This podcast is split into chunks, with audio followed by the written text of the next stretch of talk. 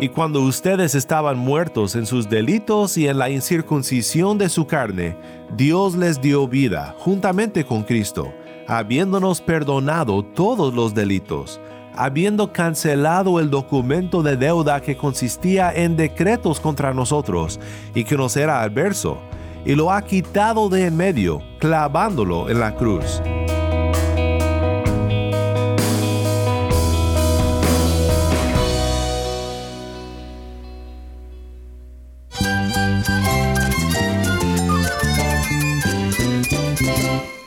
Cristo es la esperanza. Cristo es mi Señor y mi Salvador. Cristo ha transformado mi vida. Cristo es la viña. Separado de Él, nada puedes hacer. Cristo es el camino, la verdad y la vida. Jesús es mi todo. El único descanso, la única paz verdadera es con Jesucristo.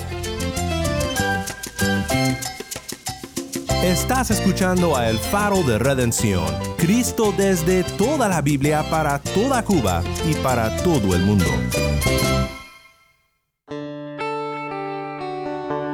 Hola, mi nombre es Daniel Warren, gracias por acompañarme aquí en El Faro.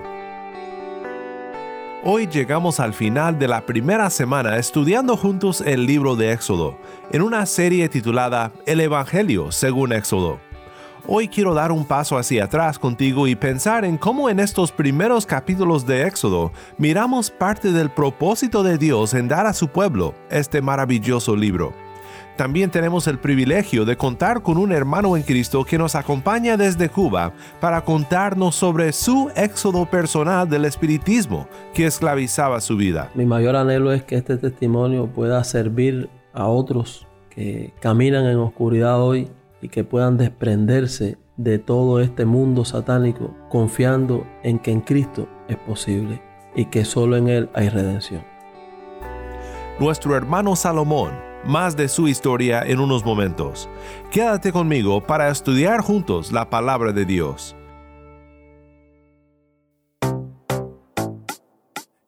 El faro de redención comienza con Lexis. Vuelvo a ti. Vuelvo a ti y sé que no me has dejado. Vuelve a ti mi fe, oh Dios. Creo en ti y es que vagaba sin rumbo y tu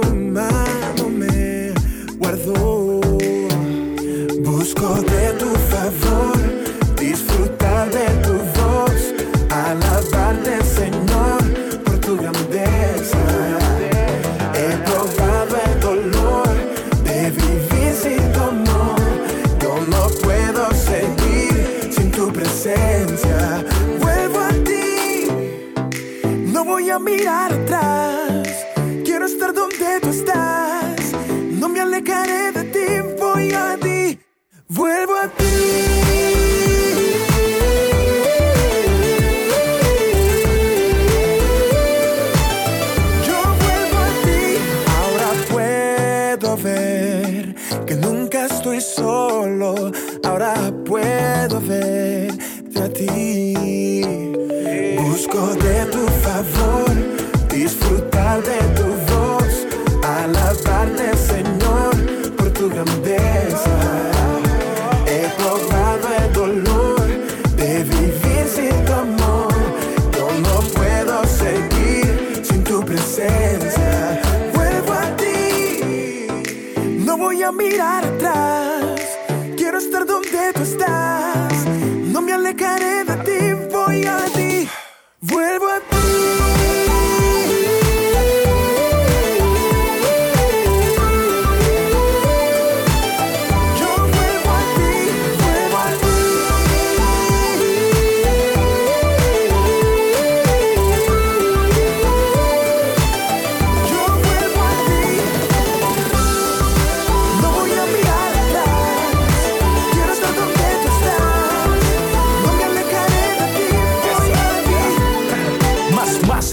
quiero adorarte, quiero exaltarte y glorificarte. Eres mi escudo y mi estandarte. He aquí tu hijo, tu representante. Me aferro a tu promesa, celebro tu realeza. Vivir sin ti yo no puedo, tú eres mi fortaleza. Que se levante gigantes, soy mucho más. Convencido estoy que mi respuesta será. Vuelvo a ti.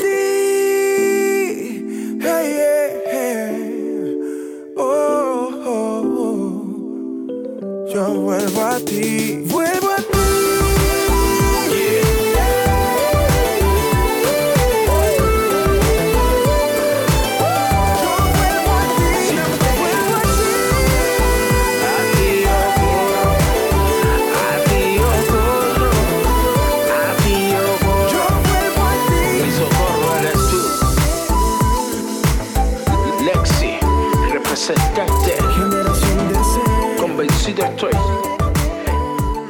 Lexis, con representante y generación de C, vuelvo a ti. Mi nombre es Daniel Warren y esto es el faro de redención.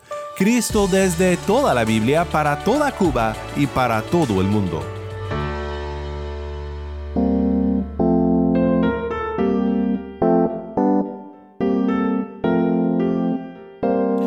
En unos momentos, ya que hoy es el fin de nuestra primera semana, haremos algo diferente en nuestro tiempo juntos.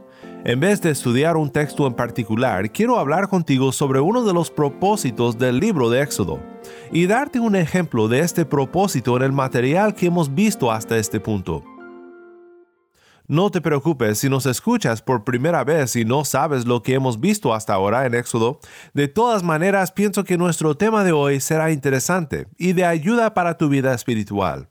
Y te recuerdo que puedes escuchar todos los episodios pasados del Faro. Solo visita nuestra página web, elfaroderedención.org, o busca el Faro de Redención en donde sea que escuchas tus podcasts.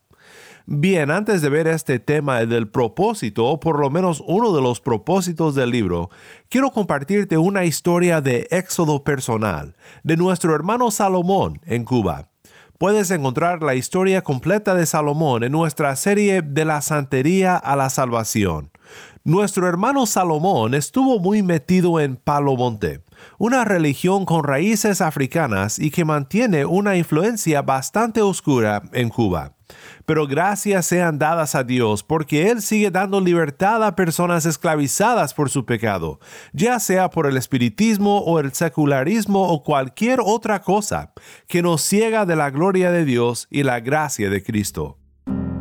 A partir de que mi esposa establece con mi hijo Edgar eh, el altar familiar, yo comienzo a tener eh, todas estas cosas adversas que comencé a experimentar dentro de este mundo, caminando en este mundo oscuro.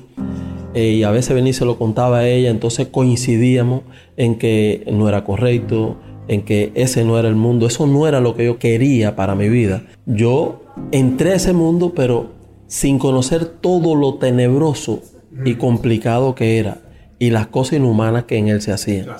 Y cuando estas cosas comenzaron a aflorar, a ser reales, a vivirlas, yo comencé a tener cierto rechazo. Ahí comienzo a desatender los santos que yo tengo en la casa.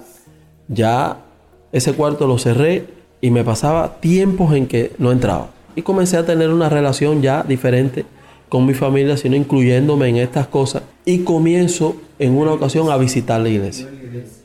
En el año 98 yo llego como visita, como amigo a esa iglesia. Y del 98 al 99 nosotros tuvimos bastante y ellos me visitaban a la casa. El 10, 10 de octubre del año 99, un domingo cayó y terminó el culto. Y ahí yo sí le digo, pastor, hoy sí vengo a entregar mi vida a Cristo. Quiero poner fuera de mi casa todas las cosas que yo tengo. Y él me dijo, voy a orar por ti y en el nombre del Señor tienes toda la autoridad para decidir cómo Dios te guíe. Lo único que quiero que sepa es que tienes que hacerte el propósito de no mirar atrás. Satanás no va a estar tranquilo nunca y te va a estar asediando siempre, pero descansa en el Señor, ora y léete estos versículos. No tengas temor, haz conforme a como Dios te ha indicado, porque el Espíritu te ha guiado para que tú hagas esta decisión y Él va a estar contigo. Ese día llegué a la casa, almorcé y como a las 10 de la noche entré en el cuarto y empecé a desarmar todo aquello en el piso de aquel cuarto y a ponerlo todo boca abajo. Después que hice eso, cogí alcohol y hice una candela que llegaba a la altura del techo. Después que todo eso se quemó, que sé yo, eché agua y apagué. Yo creo que eran como 10 o 12 sacos de cosas. Y todo lo traje para aquí, para la orilla del río, eh, el Kibú, en Puente Grande. Bajamos ahí Lucillo y en la parte abajo del río, ahí deposité todo aquello ya destruido. Terminé a las 12 de la noche. Al otro día ya ese cuarto estaba pintado, ya mi esposo y yo habíamos morado y lo dedicamos para que las mujeres tuvieran su café talento. o sea, el otro sábado de esa misma semana hicimos un café talento ahí, Y queríamos que las mujeres tuvieran su primer café talento, el próximo que se planificara ahí. Y entonces por un buen tiempo, cada vez que le coincidía en que era mi esposa la que debía dar en su casa el café talento, las mujeres se reunían en ese lugar. Qué interesante, como algo que estaba dedicado a destruir y a la oscuridad, ahora es transformado para edificar y dar luz también. Eso ocurrió en el 99, pero ya en el 2000 el pastor decide bautizarme. Yo me mantuve todo ese tiempo siempre yendo a la iglesia todos los domingos, a los cultos. Pertenecí entonces al departamento de caballeros cuando aquello. Creo que Dios conmigo ha sido excesivamente misericordioso, porque trayéndome de donde me trajo, pero además me permitió desempeñar ministerio. Le doy gracias a Dios y le doy a Él toda la gloria por permitirme hacer y servir y estar dentro de este cuerpo del pueblo de Dios aún sin haber merecido nada. Mi mayor anhelo es que este testimonio pueda servir a otros que caminan en oscuridad hoy y que puedan desprenderse de todo este mundo satánico confiando en que en Cristo es posible y que solo en Él hay redención. Gracias, mi hermano.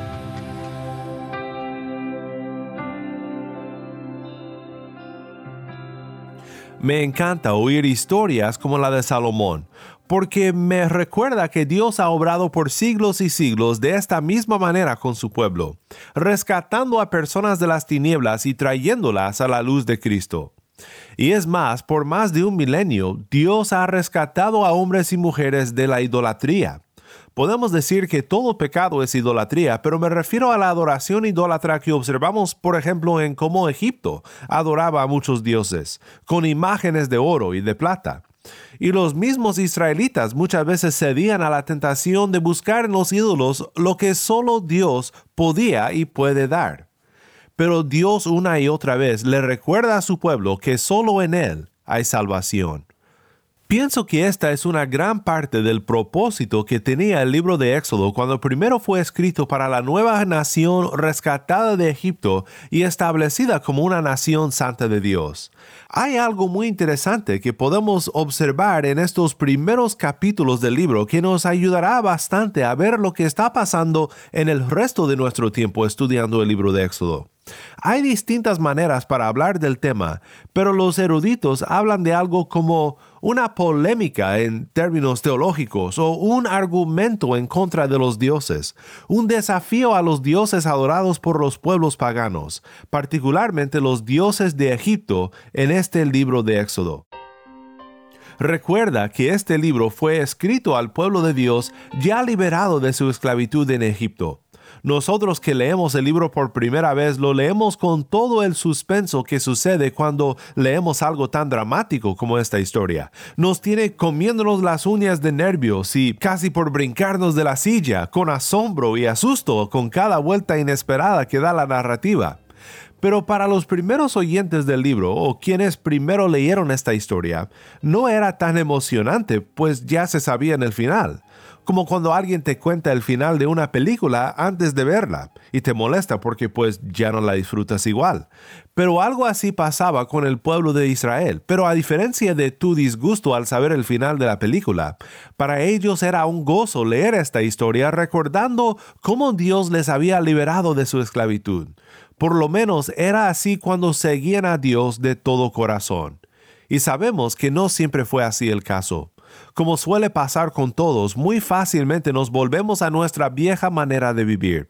Cuando Israel primero recibió los diez mandamientos al pie del Sinaí, ¿qué hicieron? Enseguida edificaron un becerro de oro, según el tipo de idolatría que conocían por las costumbres de Egipto, y adoraron al ídolo allí al pie del monte donde acababan de ver toda la santidad y el poder de Dios de manera apantallante. Creo que necesitaban algo como lo que vemos en el libro del Éxodo, para que leyeran en la misma historia de su pasado un argumento en contra de los dioses paganos, una burla de los dioses egipcios a los cuales a veces pensaban regresar. El comentarista John Curry observa que la narrativa del nacimiento y la juventud de Moisés exhibe un fuerte paralelismo con el mito de Horus, el cuento del nacimiento del dios egipcio Horus. El tema o el motivo literario central de la historia es el de infante expuesto. Curry resume el mito de Horus así. Es una historia que ocurre en el mundo de los dioses. El dios Set, la deidad de caos y guerra, mata a Osiris, el dios que reinaba en el más allá. Isis, la esposa de Osiris, responde resucitando a Osiris de la muerte y luego concibiendo un hijo de él. Da a luz a un hijo llamado Horus en el pántano de Chemis. Esta es una situación peligrosa porque si Set escucha del nacimiento de Horus, matará al niño. Isis y el hijo logran eludir a Sed y se esconden en los pantanos del delta del Nilo. Allí Isis esconde al bebé en matorrales de papiro, poniendo al bebé en una canasta de papiro. Set intenta matar al niño, pero Horus sobrevive, y para el final del texto ha crecido y está listo para pelear contra Set y volverse el líder de los dioses. ¿Notas en esta historia los contornos de la historia de Moisés en el libro del Éxodo? ¿Qué pasa aquí? Pues concluyo junto con Curry y con otros que esta es una burla a los dioses y a los mitos paganos, un argumento en contra de los dioses de Egipto. Ustedes y sus mitos. Ustedes tienen sus mitos de Horus, pero nosotros el mito que se volvió hecho, la verdad de Moisés, un líder que Dios levantó para oponerse a los líderes y los dioses que esclavizaban a su pueblo. Curry da otro ejemplo relacionado a una historia que veremos al final de esta serie, la historia de cuando Dios parte las aguas del Mar Rojo por Moisés y los israelitas cruzan en tierra seca. Curry nos relata otra historia egipcia encontrada en el papiro occidental, que aunque fue escrito mucho más tarde, describe eventos de la tercera y cuarta dinastía de Egipto, siglos antes de los eventos del Éxodo y del Mar Rojo en Éxodo 12. Curry dice, el papiro cuenta la historia del faraón Snofru, que aburrido llama a uno de sus sumos sacerdotes llamado Yajemong para que le dé algún consejo de cómo divertirse. Yajaimong le sugiere al rey que salga a pasearse en una barca en un lago, con muchas mujeres hermosas y desnudas remando el barco. El faraón está de acuerdo y está muy feliz en su excursión, hasta que una de las mujeres pierde su talismán con forma de pez en las aguas del lago. La mujer no aceptará un sustituto. Así que el faraón llama a Yayamong para que resuelva el problema con sus artes secretas. El sacerdote dice algunos encantos y así divide al lago, poniendo a un lado encima del otro. Encuentra el talismán sobre un pedazo de barro y lo recupera para la mujer. Finalmente conjura más encantos y regresa las aguas del lago a su posición original. Una vez más nos preguntamos, ¿por qué será que así fue escrito Éxodo? La pregunta más grande es esta. ¿Por qué Dios habría hecho que en su perfecta providencia existiera en los eventos del Éxodo un eco de una historia como esta? El punto es mostrar el poder mayor del verdadero Dios. ¿Partir las aguas de un lago para encontrar un talismán perdido? Mira la grandeza del verdadero Dios, partiendo las aguas de todo un mar para rescatar a su pueblo del peligro. ¿A quién servirás? A un simple mago que responde a las órdenes de un faraón aburrido y obsceno, o a un Dios que responde al clamor de su pueblo, rescatando a su pueblo con su brazo fuerte. Recordando la historia de Salomón que oímos al inicio de este estudio, no quiero descartar el hecho de que en el paganismo y en la idolatría exista poder. Cualquiera persona que haya experimentado las garras de tales religiones sobre sus almas conocen el poder de la oscuridad. Los magos de Egipto pueden imitar, por ejemplo, a las plagas que Dios manda sobre Egipto, pero son trucos de magia a comparación de su gran poder. Nunca debemos de imaginar que en los ídolos del mundo encontraremos algo más fuerte para salvar que el poder de Cristo y su amor por su pueblo. Recordemos lo que declara el salmista sobre lo inútil que resulta la idolatría en el Salmo 115. No a nosotros, Señor, no a nosotros, sino a tu nombre da gloria, por tu misericordia, por tu fidelidad. ¿Por qué han de decir las naciones, ¿dónde está ahora su Dios? Nuestro Dios está en los cielos, Él hace lo que le place. Los ídolos de ellos son plata y oro, obra de manos de hombre. Tiene boca y no hablan, tiene ojos y no ven, tiene oídos y no oyen, tienen nariz y no huelen, tienen manos y no tocan, tienen pies y no caminan, no emiten sonido alguno con su garganta. Se volverán como ellos los que los hacen y todos los que en ellos confían.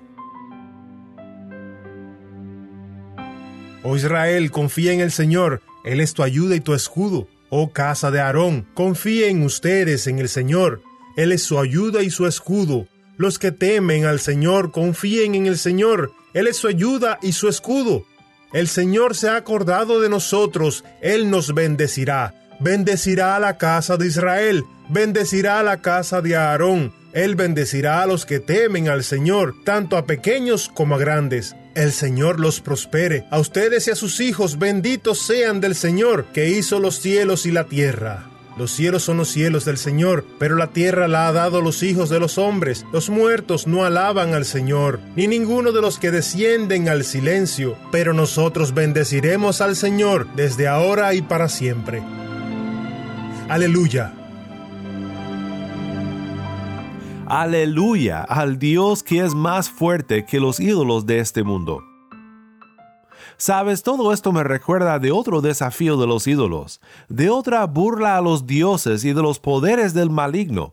No está en la historia que vemos en Éxodo, sino lo que nuestro Cristo ahora ha hecho por su triunfo en la cruz para redimir a todo aquel que por la fe deja a sus ídolos y le sigue.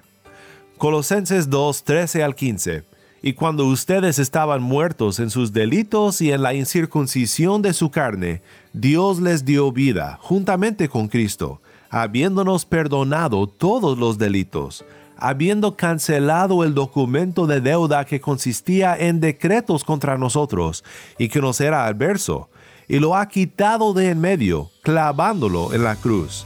Y habiendo despojado a los poderes y autoridades, hizo de ellos un espectáculo público, triunfando sobre ellos por medio de él.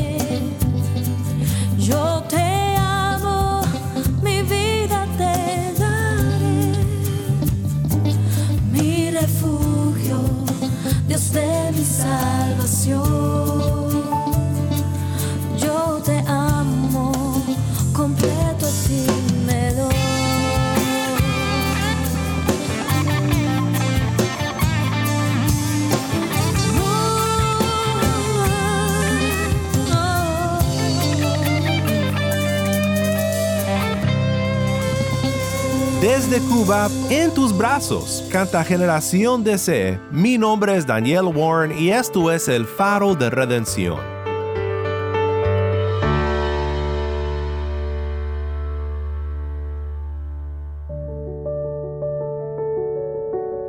Oremos juntos para terminar. Padre Celestial, gracias te damos por un día más estudiando juntos tu palabra. Gracias por el libro de Éxodo y por cómo nos sigues mostrando tu poder, tu infinito poder más grande que los ídolos de este mundo que tanto nos atraen. Ayúdanos a siempre abandonar nuestros ídolos y a adorarte solo a ti, poniendo toda nuestra fe en aquel que triunfó por nosotros en la cruz del Calvario. En el nombre de Cristo nuestro Redentor oramos. Amén.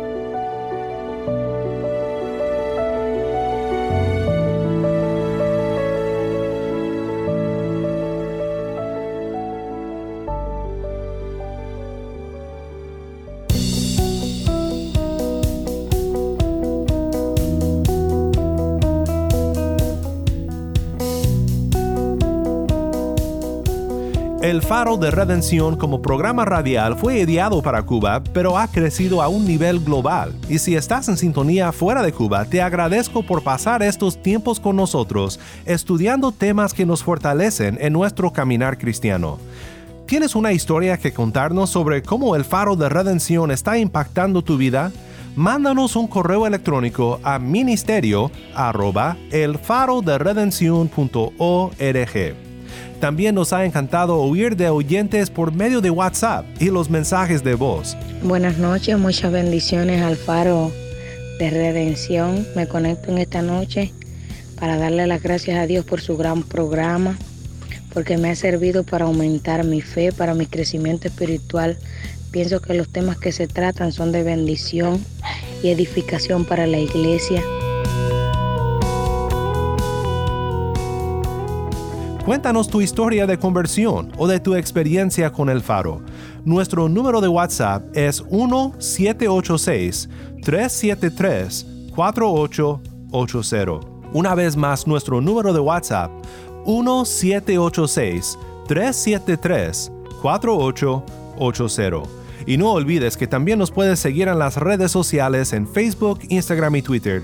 Solo busca el faro de redención. Allí encontrarás más contenido durante la semana para animarte en tu fe y para mantenerte informado sobre el ministerio de El Faro. Para más información sobre este ministerio y sobre cómo tú puedes formar parte de nuestra misión, visita nuestra página web elfaroderedencion.org.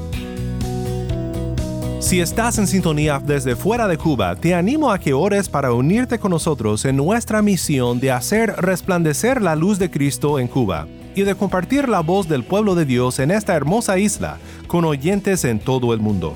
Para hacer tu donativo a este ministerio apoyado por personas como tú que aman a Cuba y que aman a Cristo, visita nuestra página web elfaroderedencion.org diagonal donar nuevamente nuestra página web elfaroderedencion.org diagonal donar.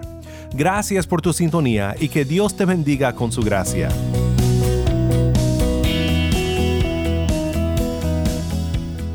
El Faro de Redención es un ministerio de Haven Ministries. Mi nombre es Moisés Luna y yo soy el productor ejecutivo.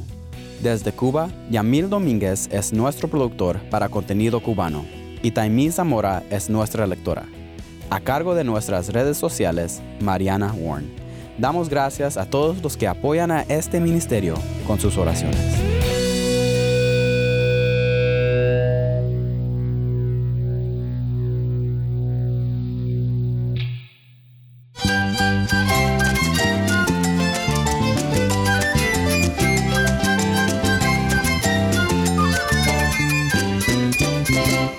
Mi nombre es Daniel Warren. Te invito a que me acompañes la próxima semana para continuar con nuestra serie, El Evangelio según Éxodo. La luz de Cristo desde toda la Biblia para toda Cuba y para todo el mundo, aquí en el faro de redención.